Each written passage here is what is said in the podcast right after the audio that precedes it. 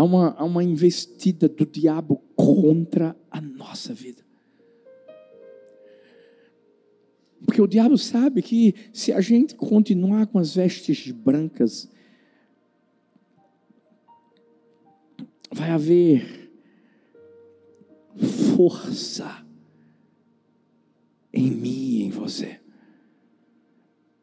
Para a gente continuar, sabe, tendo aquela visão de, de estar indo em direção ao noivo que nos espera no altar.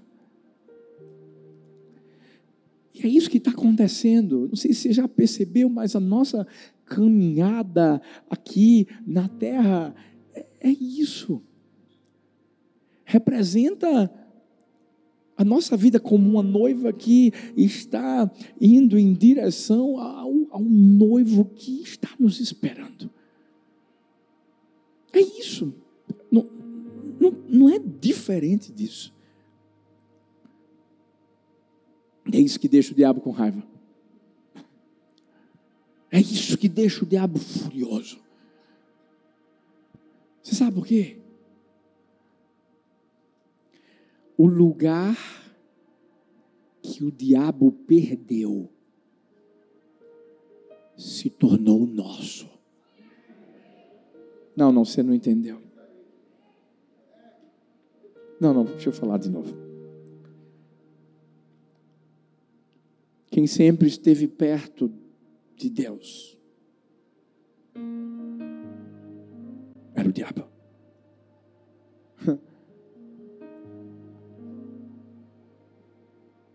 De repente tudo mudou.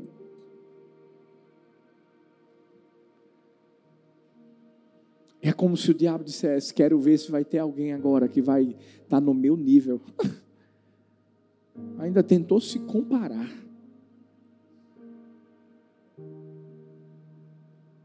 Aí Deus envia Jesus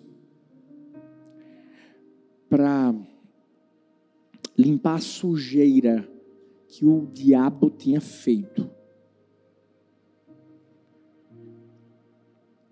Aí Jesus salva a mim, salva você.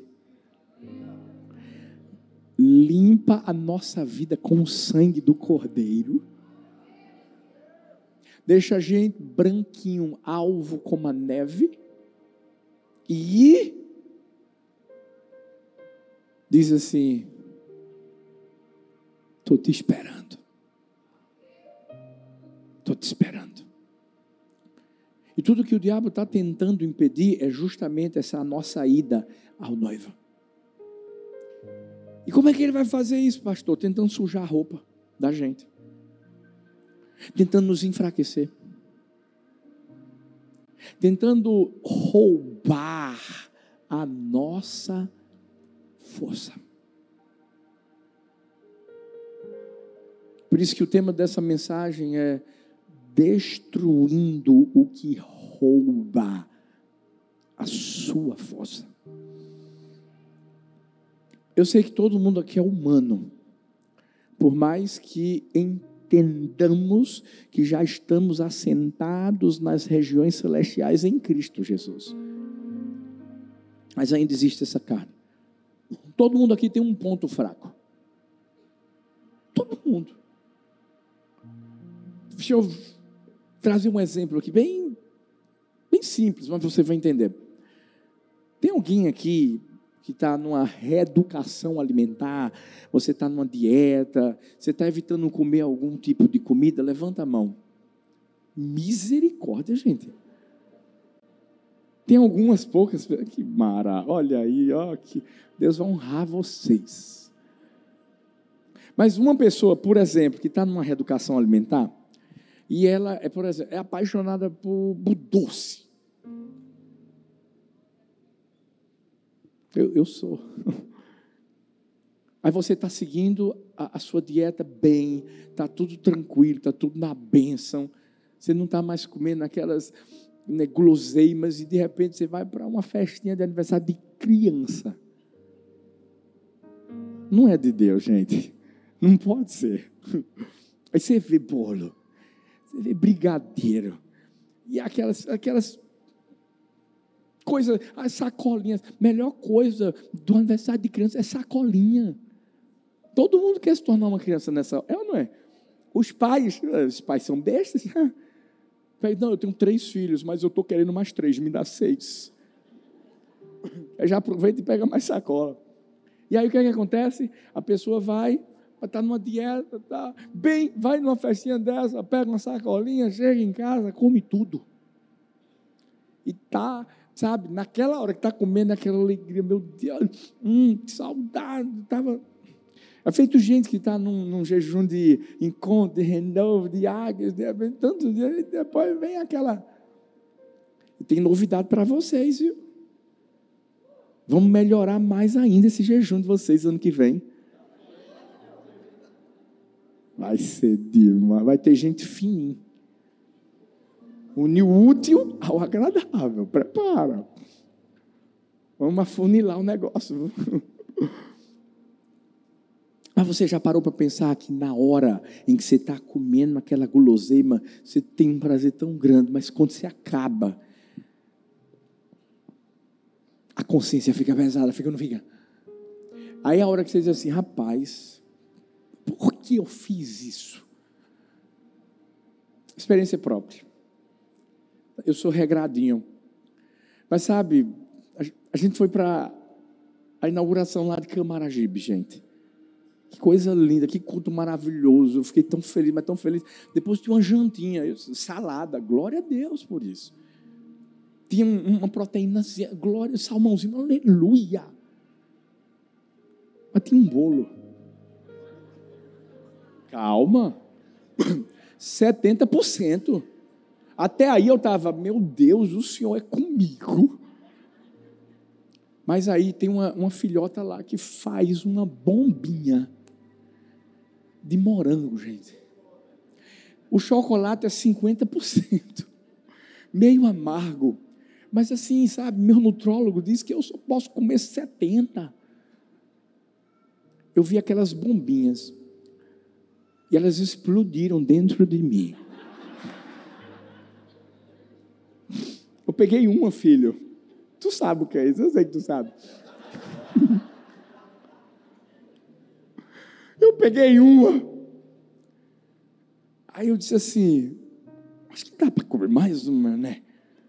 Só hoje. Comi a segunda, eu fiz assim: Pai, o Filho e o Espírito Santo. Vamos, vamos juntar a trindade toda aqui agora. Eu comi três das bombinhas. Mas eu percebi que tinha alguns brigadeirozinhos em cima do bolo e um moranguinho assim, sabe? Eu disse: acabaram as bombas. Mas uh, o nosso Deus nos deu, nos deu criatividade. Aí eu peguei o brigadeirozinho, peguei o morango, estava em cima do bolo, juntei, bora estourar, pronto. Ah. Não, se acabasse por aí, estou confessando meu pecado para você hoje aqui. Inventaram de levar para casa, dizer: não, pastor, essa bandejinha é para o senhor, é para pastor, é para as meninas. Eu disse: meu Deus do céu. Levei para casa. Mandei botar num pratinho, escondidinho das meninas, não sei porquê, gente. Jogo do Brasil. Segunda-feira. Eu comi tão bem, gente tão educado, tão bom, tão uma benção. Abri a geladeira, o que é que tinha lá? Aí o Brasil, aquele jogo apertado, o que é que você quer fazer? Quer comer bombinha. Meu pecado, ter comido três daquela vez. Como Deus é o Deus da porção dobrada. Comi mais seis. Chego no meu nutrólogo, agora essa semana, e ele diz assim: O que foi que aconteceu, pastor? Eu disse, Não sei.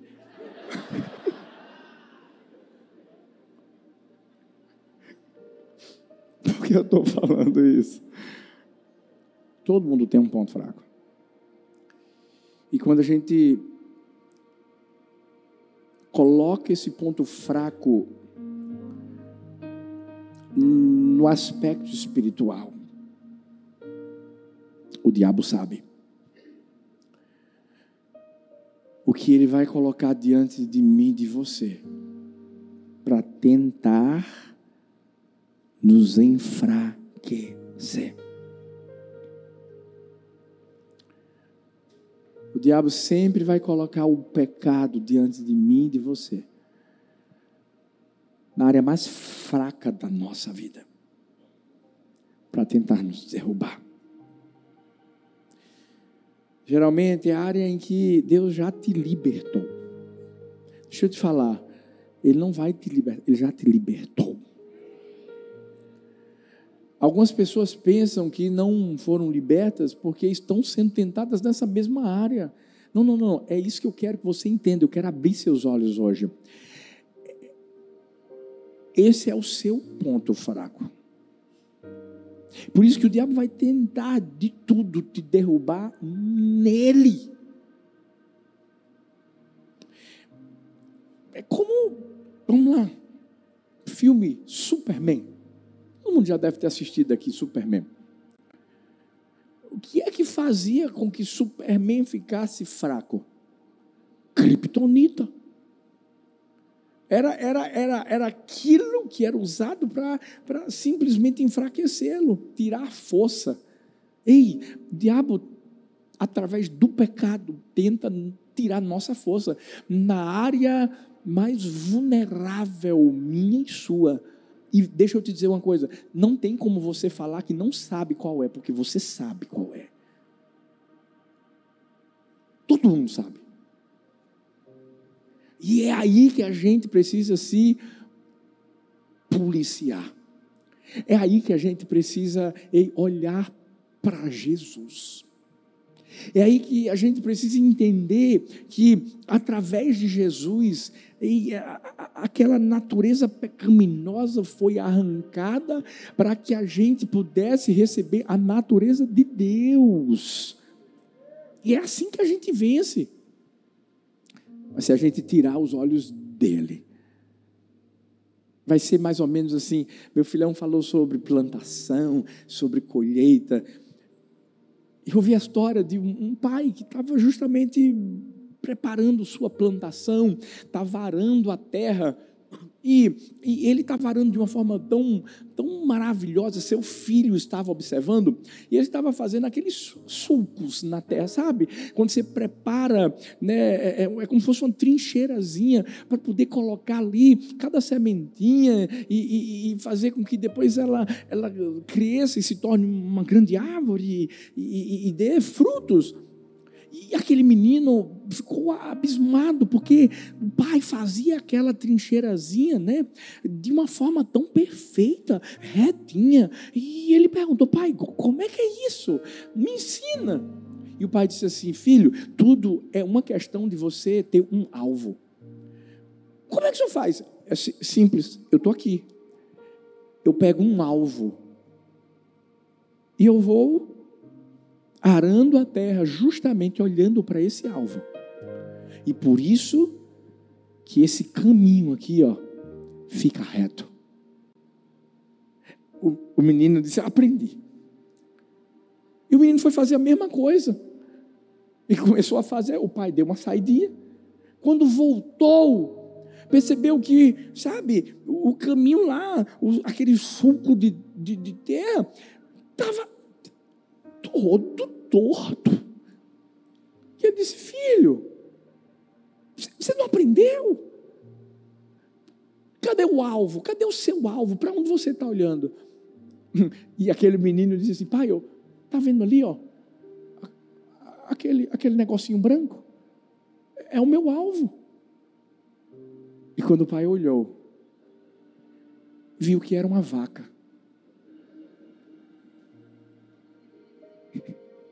A vaca ia para esse lado ele, opa! A vaca ia para o outro, opa!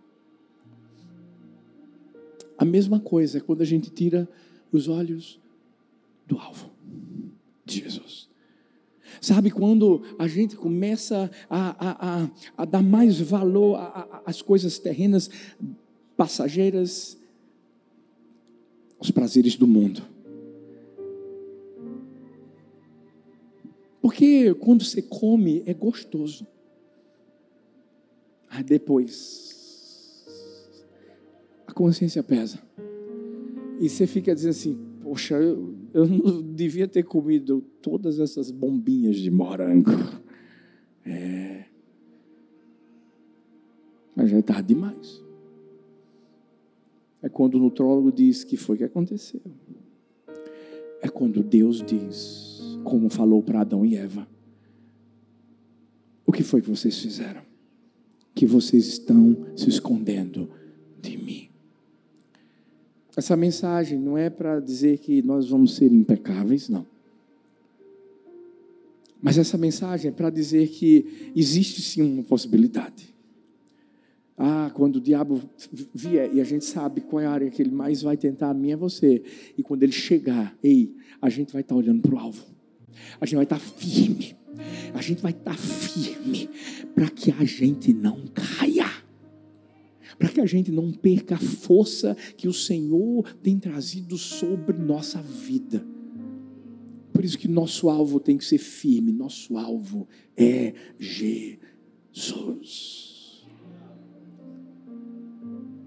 que, que eu preciso fazer, pastor, para não deixar o diabo roubar a minha força, não deixar ele manchar a veste branca, porque, ei, eu quero me apresentar diante do meu noivo com a roupa que eu tenho que me apresentar limpinha. Primeiro,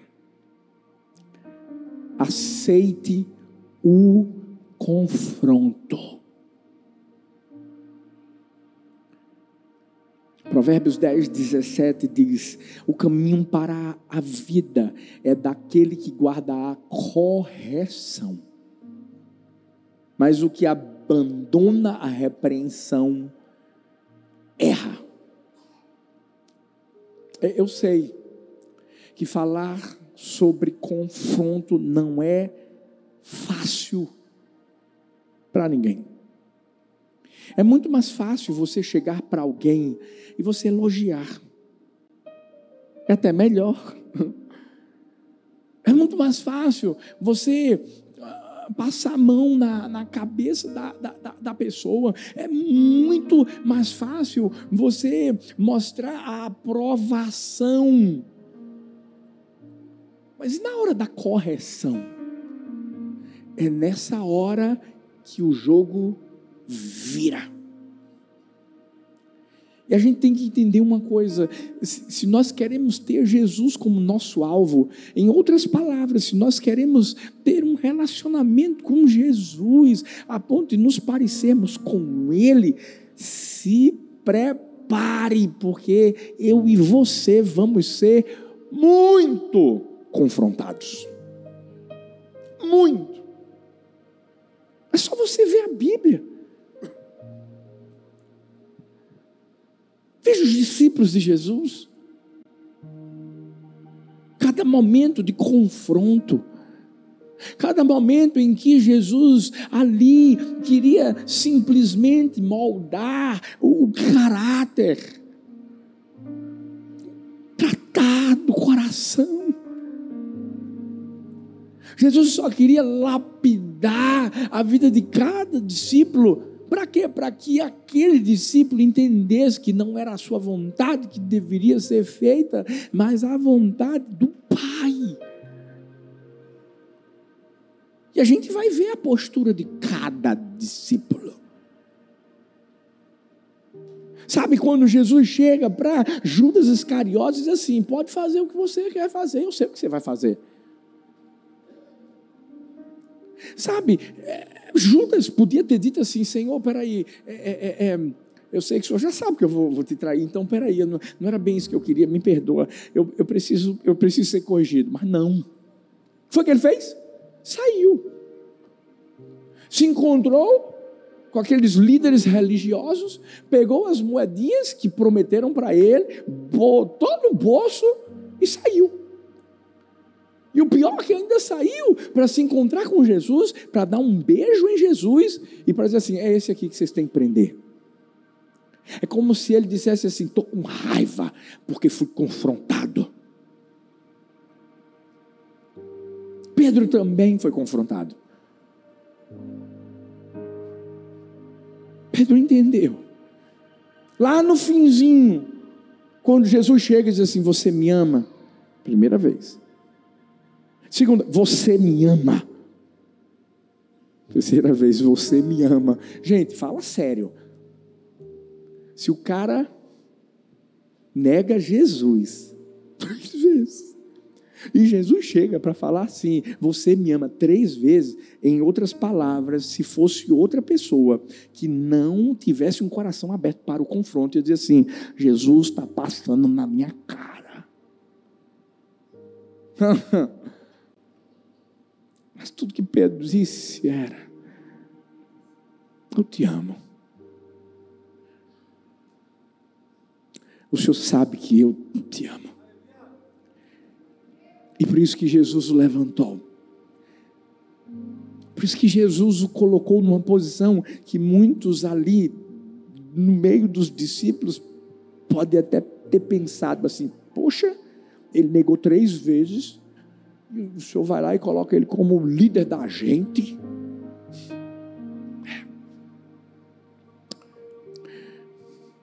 Porque o texto que a gente leu diz que o caminho para a vida é daquele que guarda a correção.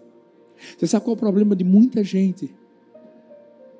Quando é confrontado, quando é corrigido, e você está sendo confrontado e corrigido, por quê? Ei, Deus está querendo moldar a tua vida. Às vezes você nem caiu, às vezes você nem errou. Caim, por exemplo, Caim, quando foi confrontado por Deus, Caim tinha matado Abel? Não. Agora, Deus já tinha falado com ele: o pecado já é à tua porta, mas cabe a ti que foi que Caim fez com o confronto? Ficou com raivinha. Sabe, Deus vai colocar pessoas na sua vida para te confrontar. E cabe a você entender que elas só querem o melhor para você. Porque se você ficar de mimimi, se você simplesmente não se submeter ao confronto que está sendo trazido por Deus para a sua vida, ei, infelizmente, você vai achar que é o dono da verdade, vai tomar a sua decisão e vai ser destruído lá na frente. Isso não é confronto.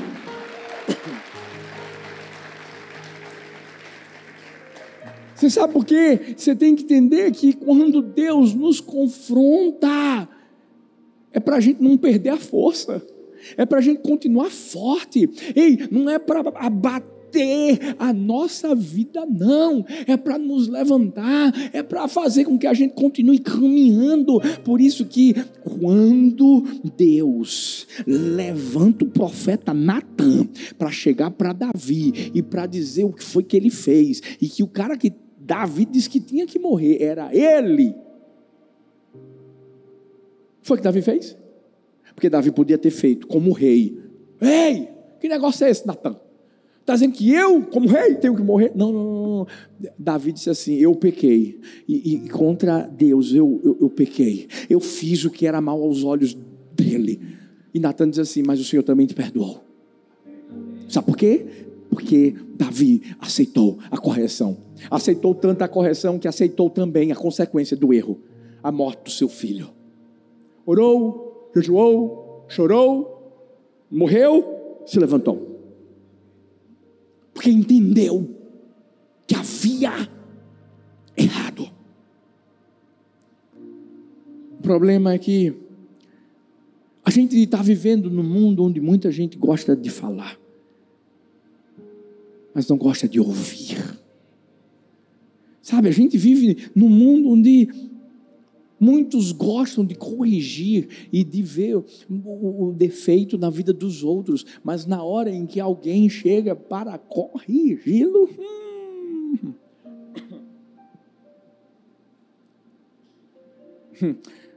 o líder de célula chega e diz assim: rapaz, vem cá, não faz isso.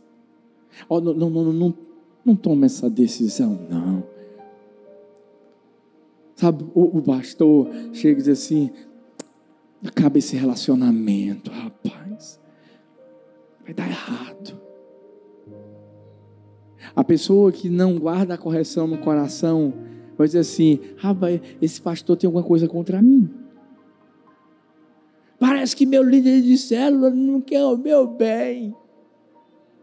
E tudo que eu chego para falar com ele, ele simplesmente enterra meus sonhos. O problema é esse, é que são os seus, não são os dele. Os seus vão ser fadados à frustração. Os dele vão se cumprir. E é isso que Deus quer fazer na minha vida, na sua vida. Entenda que correção é privilégio. Confronto é privilégio. A Bíblia, diz, a Bíblia diz que Deus ele corrige, Deus ele confronta, Deus ele disciplina aquele a quem ele ama. Porque Deus é um pai maravilhoso. E pai de verdade é, é, é, aquele que, quando vê que o filho está fazendo alguma coisa errada, ele se posiciona e mostra: não faz isso. Por quê? Porque falta de confronto nos leva para um caminho de destruição. Aí a gente vê Eli, profeta Eli, homem de Deus. Mas, ei, é, ficou sabendo que seus filhos que eram sacerdotes, que, estavam servindo ali no tabernáculo, estavam em pecado. Ele fez o quê? Nada. Ao invés de ter chegado e ter confrontado de uma forma veemente, não. E aí a gente vai ver, ó. Ofni e Finés morrendo. E o próprio profeta Eli no mesmo dia.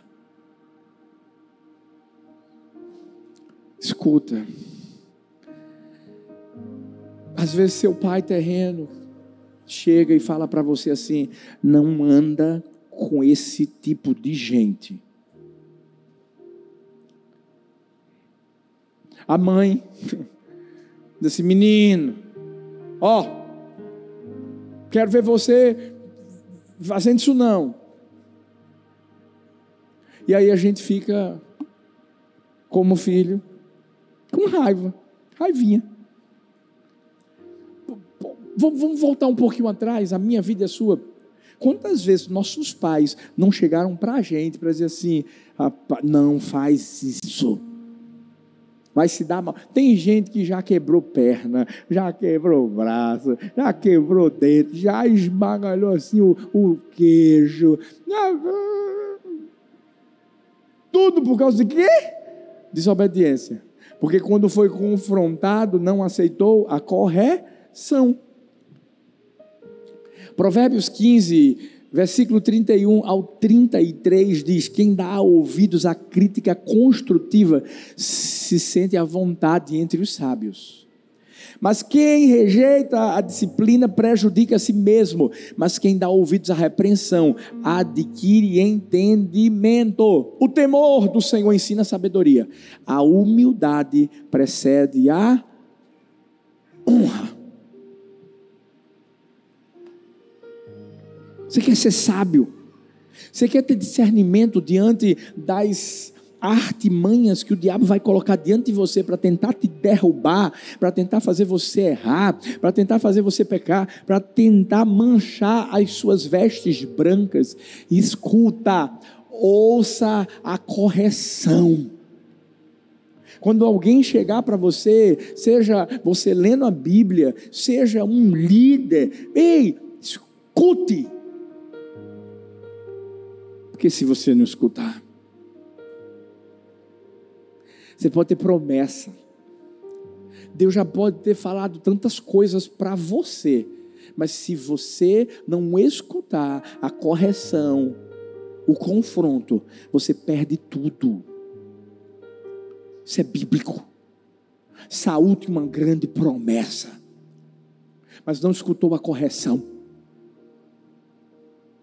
Sabe quando o profeta Samuel chega para ele para dizer assim: Saul, me espera para eu poder oferecer sacrifício e aí você vai levar o povo para guerrear. Ele não aceitou. A direção foi dada, sacrificou. E aí vem o confronto. Quando o profeta Samuel chega para dizer o que é está acontecendo, ele ainda tentou justificar, dizendo: Eu fiz isso porque o povo estava indo embora. Preste atenção. Se eu e você errarmos e formos confrontados, sabe o que, é que a gente tem que fazer? Baixar a cabecinha, reconhecer o nosso erro, deixar o erro de lado e continuar seguindo em frente, porque aí sim Deus faz com que a honra seja derramada sobre a vida da pessoa que é humilde de coração para reconhecer os seus erros. Por isso que Davi errou, errou, errou, errou feio. Mas Davi não deixou de ser um homem segundo o coração de Deus, por causa do que aceitou o confronto. Toda vez que alguém chegar para você, que Deus usar alguém para te confrontar, escuta, é porque Deus não está querendo que você erre. Deus não está querendo que você caia. Aí se eu já errei, pastor, aí é a hora de aceitar o confronto e fazer a coisa certa. Ah, estou tendo relações sexuais antes do casamento. Errou. Vem diante do Pai, de Deus, reconhece seu erro e faz a coisa certa a partir de agora. Obedece. Ah, mas a pessoa chegou para mim, confrontou, e é isso mesmo, confrontou, porque está querendo o melhor para você. Senão você vai ter problema lá na frente no seu casamento, pode ter certeza disso. Senão o diabo vai botar a criptonita perto de você e você para de voar. Você perde o poder, você perde a força. E esse é o desejo do diabo. Mas como é que a gente pode não ter a nossa força roubada? Em segundo lugar, mate o que te enfraquece. Hum. Gálatas 5, 24, 25 diz: Aqueles que pertencem a Cristo Jesus crucificaram as paixões e os desejos de sua natureza humana, uma vez que vivemos pelo Espírito, sigamos a direção do Espírito em todas as áreas da nossa vida. Deixa eu te falar uma coisa: você quer continuar forte em Deus, tem que matar o que te enfraquece. Porque tem gente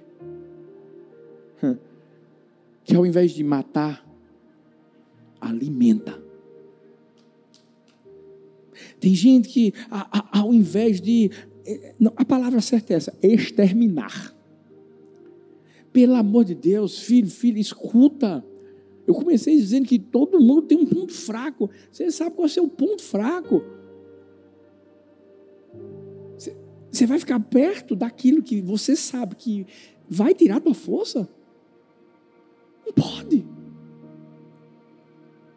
Uma pessoa que era alcoólatra.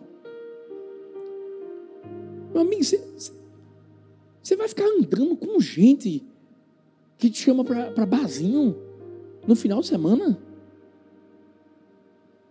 Ei! sabe, você era, era, era é, mulherengo. Você, você vai fazer amizade com mulher na, no teu trabalho? Me dá teu WhatsApp. Amigo. Você tem que matar. Deixa eu te falar uma coisa. Quando Jesus foi à cruz, você está pensando que foi ele que morreu sozinho? Não, não, não, não. Fui eu e você. Fomos nós. Foi a nossa natureza velha. Jesus não fez cafuné na natureza velha, não. Ele matou. Jesus morreu. A Bíblia diz que quando Jesus foi levantado da terra, atraiu todos a Ele. A Bíblia diz que quando Jesus estava lá na cruz, ei, os nossos pecados, as nossas iniquidades, ei, foram destruídas nele. Jesus não pegou uma cestinha e disse assim: essa aqui pode ficar com, com meu filhão. Que nada. Vamos ver o que a Bíblia mostra quando alguém chegava diante de Jesus, é, e o problema não era só uma cura física, não, era espiritual. A mulher adúltera, por exemplo, adulterou, adulterou. O povo queria jogar pedra nela, queria, mas o que foi que Jesus fez? Alguém aqui não tem pecado, joga a primeira pedra, ninguém jogou, todo mundo saiu. Jesus olhou para ela, perguntou: cadê os, cadê os seus acusadores? Todo mundo foi embora. Tá bom, eu não vou te condenar, não. Agora, ei, é essa palavra que eu e você temos que agarrar. Vai e não peques. Vamos de novo. Vai e não peques. De novo. Vai e não peques. Mais. Jesus não estava falando para ela, tá bom, você foi pegando terra, beleza. Vai, fica andando aí na rua, roda a bolsinha, fica tranquilo. Gente, Jesus não brinca com isso. E por que a gente vai brincar? Quem é que brinca com fogo? Quem é que né, acende lá o, o, o, o negócio do, do, do fogão e, e fica botando a mão? Ninguém. Você está diante de uma fogueira, você vai botar? Não vai. Porque tem gente que não mata aquilo que sabe que vai te matar. Por isso que Jesus é radical. Por isso que Jesus morreu na cruz. Não, não foi alguém com uma, uma, uma, faca, com uma lança ou com uma espada. Que, não, Jesus não morreu dessa forma. Ele morreu crucificado para que a minha natureza velha, os meus pecados, os seus pecados, ei, o velho homem fosse crucificado com ele. A Bíblia fala, Paulo mostra isso em Romanos. Eu não vivo mais, Cristo vive em mim. Aleluia! Paulo diz assim: ei, ei, ei eu, eu, eu, eu, não, eu não sirvo mais ao pecado, eu morri para o pecado. Por que Paulo estava falando isso? Porque Paulo sabe o que, é que ele fazia antes, o assassino dos cristãos, tudo o que ele vivia, mas a partir do momento que a vida dele foi transformada pelo maior encontro que ele teve, que foi com Jesus. Ei, é, a, a, a, aquilo que deixava ele vivendo o que ele vivia foi arrancado. Ei, ele era fortalecido no Senhor, na força do seu poder. Você vai ver Paulo matando cristãos de novo? Não. Paulo mudou. E é isso que Deus quer fazer na minha vida e na sua vida. Oh, a mentira do diabo hoje é, é, a seguinte: que nada, fica tranquilo. Deus sabe que você é fraquinho nessa área aí. Caiu uma vez, pede perdão. Caiu de novo, perdão. Cai, de novo, relaxa, vai ser até Jesus voltar. Vai, fica aí, vai. Escuta. Todo pecado na minha vida ou na sua vida tem que ser um acidente.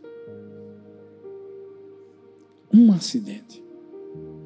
É isso que a gente tem que colocar. E é dessa forma que a gente mata aquilo que pode nos enfraquecer. Porque qualquer pessoa que já foi vítima de um acidente aqui sabe o quão ruim é. Sabe, a, a, o pecado na minha vida, na sua vida, é, é, é como se fosse um tropeço. Você quer ficar tropeçando todo dia? Qualquer pessoa que já caiu aqui sabe do que eu estou falando. Porque você passa vergonha. É ou não é? Você cai na rua. Primeira coisa que você pensa é que tem uma multidão te vendo atrás. Você levanta com toda a pose e não quer olhar para ninguém. Está ah, todo ralado, mas está lá, ó, pose de atleta. Mata o que te enfraquece. Extermina. Por isso que José, Eu fico pensando, por que José foi tentado com a esposa de Potifar? É claro, o cara era boa pinta, bonito, novo, jovem. Tinha uma posição elevada lá onde ele estava, no Egito, porque estava trabalhando na casa de um grande líder. Era um cara de confiança. E provavelmente era o ponto fraco de José, mulher. Com certeza. Mas ele entendeu isso. E por isso que quando a mulher de Potifar o convida para se relacionar com ela, José saiu correndo. Isso é matar o que te enfraquece. Aí você diz assim: não, pastor, meu namoro é santo. Nós dormimos no mesmo quarto, mas é santo. Eu não tenho nenhuma, nenhuma vontade de pegar ela, pastor. Não, não. Então você não é homem, não, filho. Tá, tem alguma coisa errada. Vou falar com o Stanley. Vou falar com o Stanley. Você precisa de um, um exame. Pelo amor de Deus, filho. Até o bichinho entendeu aqui. Escuta uma coisa. Mata o que te enfraquece. Não, não, não, não deixa lá do lado pensando que não vai exercer influência na sua vida, porque vai. Vamos lá, vamos lá. Entenda. Mate o pecado antes que o pecado te mate. É isso. Ponto final. Mas existe uma terceira. A terceira coisa que eu e você precisamos fazer para que a gente não seja roubado na nossa fraqueza. Levante-se. Como assim, pastor? Levante-se. A Bíblia fala em Atos 22, 16: E agora, por que te detens? Levanta-te, batiza-te, lava os teus pecados, invocando o nome do Senhor. Aqui é Ananias falando para Paulo. Ananias sabia tudo que Paulo tinha feito. Mas a direção que Ananias trouxe para Paulo foi: Paulo, chegou a hora de você se levantar, eu sei que você errou. E talvez existam pessoas que estão aqui que erraram. O maior, ou a maior vergonha não é o cair, é o permanecer no chão. E essa hora que você tem que entender que Deus quer que você se levante. Ah, não, pastor, estou esperando Deus me levantar. Não, não, não, não. É você que tem que se levantar. A decisão tem que ser sua. Quando Deus viu Adão e Eva escondidos, Deus disse: Cadê vocês? Ah, a gente está aqui. E estamos escondidos porque estamos nus. O que foi que vocês fizeram? Comemos do fruto proibido. Adão coloca a culpa em Eva. Ah, não, foi a, a mulher que o Senhor me deu. Eva coloca a culpa em, na serpente e a serpente não tem quem colocar a culpa. E a verdade é que eles tinham colhido folhas de figueira, fizeram uma espécie de vestimenta para si. E Deus faz para eles uma vestimenta de animal, simbolizando Jesus, o Cordeiro de Deus, que tiraria o pecado do mundo. Mas peraí, peraí. Para que eles colocassem essa roupa, Adão e Eva tinham que sair do lugar que eles estavam e aceitar se levantar. A Bíblia lá em João fala de um homem que há 38 anos vivia deitado, paralítico, e esperando que alguém o pegasse e o levasse até o tanque de Betesda. Jesus olha para ele, hum, mostra que quer curá-lo. Mas o homem diz: não tem ninguém que me ajude. E A resposta de Jesus foi: Vamos lá, se levanta. Pega a tua maca e anda. Foi Jesus que levantou o homem? Não. Jesus disse: Se levante, a decisão é sua. Você quer sair da situação que você está? Você quer sair dessa paralisia? Você quer deixar esse pecado? Então, ei, se você decidir, você vai se levantar. Por quê? Porque Jesus já tinha lançado uma palavra sobre aquele homem. E não é diferente. E Jesus já lançou uma palavra sobre mim, sobre você. O pecado não tem mais domínio sobre nós. Não, não, não. O pecado não tem mais domínio sobre nós. Por isso que, ei, mesmo se você tiver caído, ei, levante-se, porque seu lugar não é no chão. E é dessa forma que você vai mostrar que, ei, o pecado não vai dominar sobre a sua vida.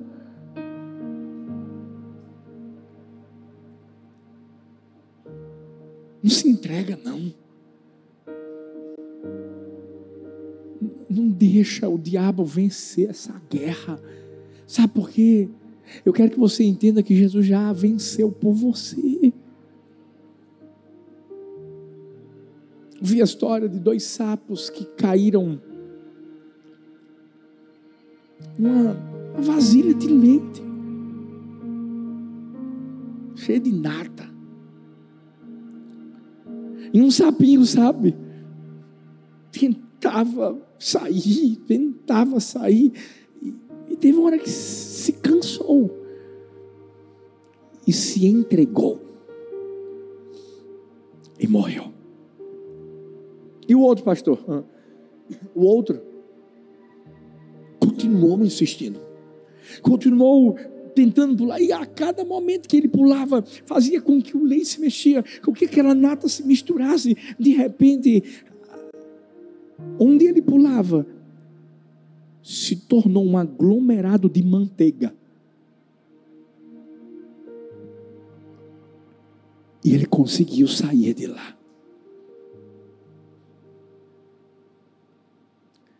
Sabe, não se entregue.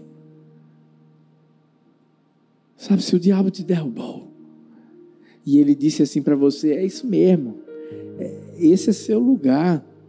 Você nunca vai deixar de cometer esse pecado. Escuta, é mentira do diabo. Eu estou aqui para te dizer que isso é mentira dele. É só você entender que Jesus já venceu por você na cruz do Calvário. E é só você entender que você tem que continuar olhando para o seu alvo, que é Jesus. E é só você entender que sim, você vai ter que tomar a decisão de, de deixar de lado mesmo. Não é perto de você, não, é de lado de jogar fora aquilo que você sabe que quer te matar. A área fraca da sua vida. E quando você se levantar, eu posso garantir uma coisa a você, eu te garanto.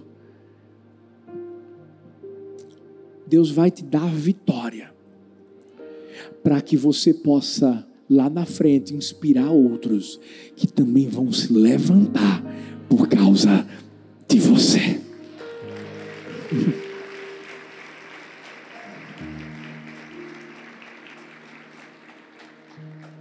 Fique em pé no seu lugar. Foi isso que o filho pródigo fez. Se levantou.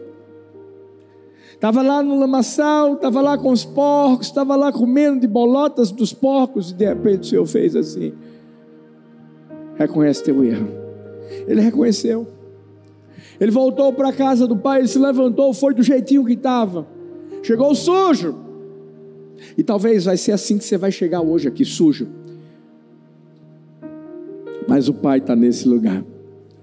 E o pai está pronto para fazer você tomar um banho para lavar você, para dar uma roupa nova para você, para preparar um banquete para você e para te mostrar que tem uma festa que está te esperando. Ei, deixa eu te dizer, eu e você somos a noiva e a gente vai chegar de branco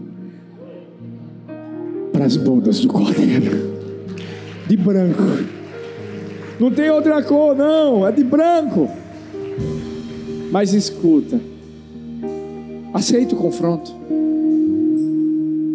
Mata o que te enfraquece. Se levanta, ponha-se de pé e mostre para o diabo que quem vai cair é ele, para ficar debaixo dos seus pés. Coloca a mão no seu coração. Eu quero orar por você que se encontra aqui, você que está com a gente online e, e, sabe, o diabo tem tentado enfraquecer a sua vida. O, o diabo tem tentado, ei, minguar esfriar seu coração, a sua intimidade com Deus. Ei, o diabo está tentando fazer com que você caia e fique lá no chão.